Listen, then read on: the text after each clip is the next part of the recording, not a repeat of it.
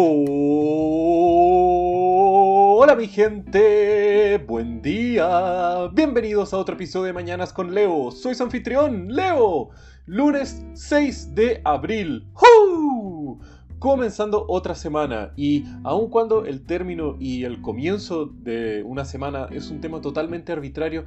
¿Ustedes no lo sienten un poco diferente? Aun cuando los días siguen teniendo las mismas 24 horas, el clima nunca cambia específicamente, sea porque es fin de semana o porque es lunes o miércoles o lo que sea, pero aún así lo sentimos diferente. Y es muy divertido eso de nosotros humanos, cómo una distinción imaginaria puede hacer tanta diferencia en nuestras vidas, cómo estamos aliviados algunos días que son totalmente iguales a otros días que nos dejan totalmente derrotados. Y eso es porque tenemos una serie de conceptos etéreos e imaginarios como lunes, viernes o sábado, y sentimos que debido a ese concepto imaginario el tiempo se siente diferente y se siente distinto. Y es muy loco pensar en eso, y si uno se pone a verlo en mayor profundidad, cómo aun cuando sabemos que es algo totalmente irrelevante, sentimos diferente a un lunes, de un jueves, de un viernes, independientemente si tenemos la misma carga de trabajo o de estudios o lo que sea cada uno de esos días. Y así pasa con un montón de otras cosas, como nuestra emocionalidad y subjetividad nos puede ayudar mucho para sentirnos de una mejor forma o ayudarnos a pasar un mal rato,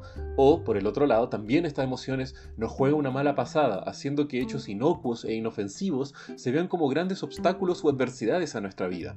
Y eso también hace que los procesos emocionales que nosotros podemos ver como una tragedia personal, como no sé, el quiebre de una relación u otras cosas, eh, pueden que a la larga sean hechos que en realidad sean mucho más positivos, pero que nuestra emoción en ese momento nos ofusque y nos pueda hasta nublar nuestra capacidad de poder observar esto de una forma mejor y mucho más objetiva respecto al tema. Y claro, tampoco digo que tenemos que ser autómatas fríos toda nuestra vida, indiferentes a la realidad, pero tenemos que estar al mismo tiempo muy conscientes del peso que puede jugar nuestra emocionalidad en nuestro día a día, en nuestros diferentes quehaceres y usar ese conocimiento a nuestro favor. Saber que ciertas emociones son un estorbo en ciertos momentos y tienen la capacidad de ser un gran problema para nosotros. Así que tener la capacidad de observarnos, respirar profundamente y prescindir de ciertas emociones en momentos inapropiados es una increíble herramienta para nosotros desarrollar. Imaginen qué valor sería su vida sin el peso de la emocionalidad negativa en su toma de decisiones o para superar diferentes problemas cognitivos o físicos que tenemos en el día a día, sean tareas que, que consideramos complejas, pero en realidad que nuestra emocionalidad la hace aún peor. Así que, ¡boom! ¿Cómo no podríamos eh, poder desarrollar esa herramienta increíble en nuestra vida, la cual claramente es un desafío, pues nos lleva una serie de herramientas y ejercicios que tenemos que hacer para poder identificar nuestra emocionalidad y cómo poder silenciarlo un poco en ciertos momentos? Pero ese es un desafío que cada uno de nosotros tenemos que estar llevando en nuestra vida.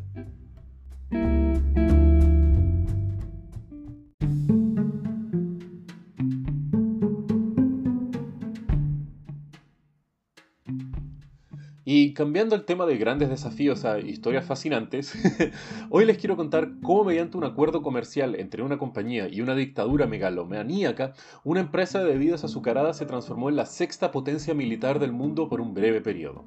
Y esta historia comienza durante la Guerra Fría, como siempre sabemos, por un lado Estados Unidos y sus aliados en Occidente, y por otro lado la dictadura de la Unión Soviética y las naciones anexadas por ella. Pero el tema es que durante la presidencia de Dwight D. Eisenhower en Estados Unidos se hicieron esfuerzos para poder aproximar a las dos grandes superpotencias a través de una visión no tan conflictiva eh, y más que nada en mostrarle a los ciudadanos de la Unión Soviética cómo era el estilo de vida en los Estados Unidos de la época, al igual que mostrar los beneficios del capitalismo sobre el comunismo. Así fue que en 1959 se montó la Exhibición Nacional Americana en Moscú, donde el gobierno norteamericano junto a un grupo de empresas de productos de consumo llevaron una exposición armada entera para mostrarles al público cómo era la vida cotidiana fuera de la cortina de hierro.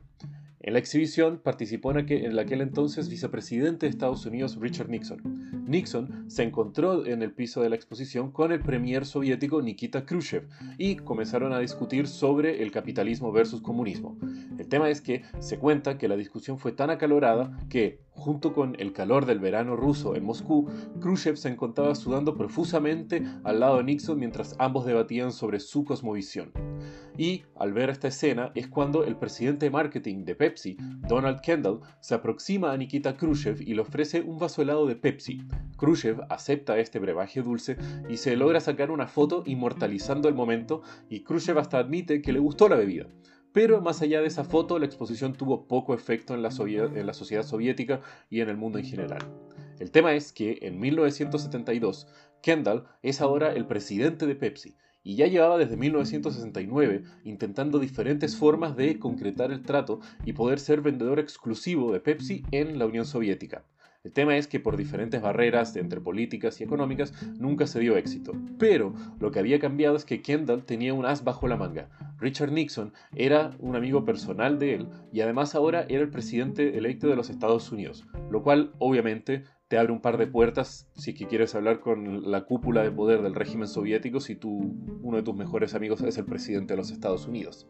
Y así, gracias a la ayuda de Nixon, ese mismo año Pepsi logra tener un contrato de venta exclusiva con la Unión Soviética, pero hay un pequeño problema, el cómo se iba a realizar el pago por este trato porque, debido a la Guerra Fría y a diferentes bloqueos comerciales, el rublo no era transado en los mercados internacionales y la Unión Soviética no tenía cómo comprar dólares para poder cumplir el trato con Pepsi.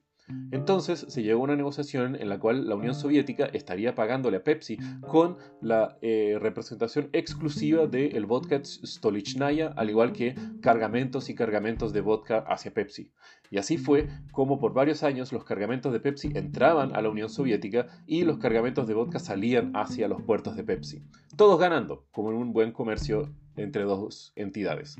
El tema es que la Unión Soviética disfrutaba mucho del brebaje y era el primer producto de Occidente en ser vendido dentro de la Unión Soviética. Además, Pepsi se transformó en el vendedor exclusivo de vodka Stolichnaya en gran parte del mundo, al igual que entrar en el mercado de licores por primera vez.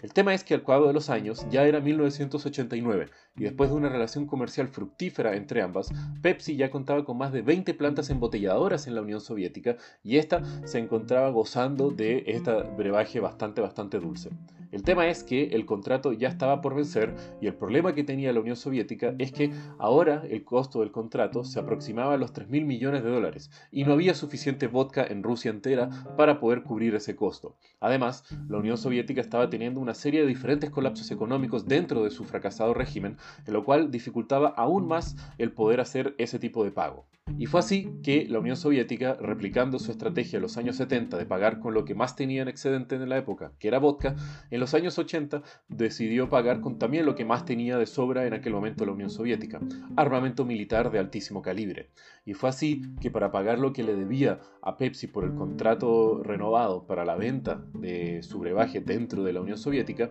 estos le entregan 17 submarinos, un buque de guerra, una fragata y un destructor. Siendo así, de la noche a la mañana, Pepsi se transforma en, un breve periodo de tiempo, la sexta potencia militar del mundo gracias a la flota recién entregada por la Unión Soviética. Y si uno se pone a pensarlo es muy loco. Pepsi, una empresa que vende agua con azúcar, de la noche a la mañana se transforma en la sexta potencia militar solo por contar con 17 submarinos soviéticos. El tema es que obviamente eso es una locura si nos podemos a pensarlo bien y lo más posible es que Pepsi por un buen tiempo fue una potencia militar más fuerte que gran parte de todos nuestros países a finales de los 80, lo cual es aún más loco si uno se pone a pensarlo. Pero, obviamente, al poco tiempo Pepsi vende su flota militar a una empresa sueca para desmontar y vender el metal en material de chatarra, obviamente. Y luego de todo este episodio, Kendall, el presidente de Pepsi, da una declaración direccionada hacia el asesor de seguridad nacional de Estados Unidos en un torno extremadamente de burla, diciéndole que ellos estaban desarmando a la Unión Soviética más rápida que el ejército norteamericano en sí, lo cual nos muestra un poco sobre el humor que la gente a veces puede tener en diferentes momentos, pero también también cómo la libertad y el comercio han sido fuerzas mayores para erosionar el regímenes totalitarios más que amenazas militares y la demostración del poderío bélico. Y bueno mi gente, si quieren saber más de lo que les hablé el día de hoy, pueden ver los links en la descripción del episodio y como ya saben, que tengan un muy buen día, los quiero mi gente, besos.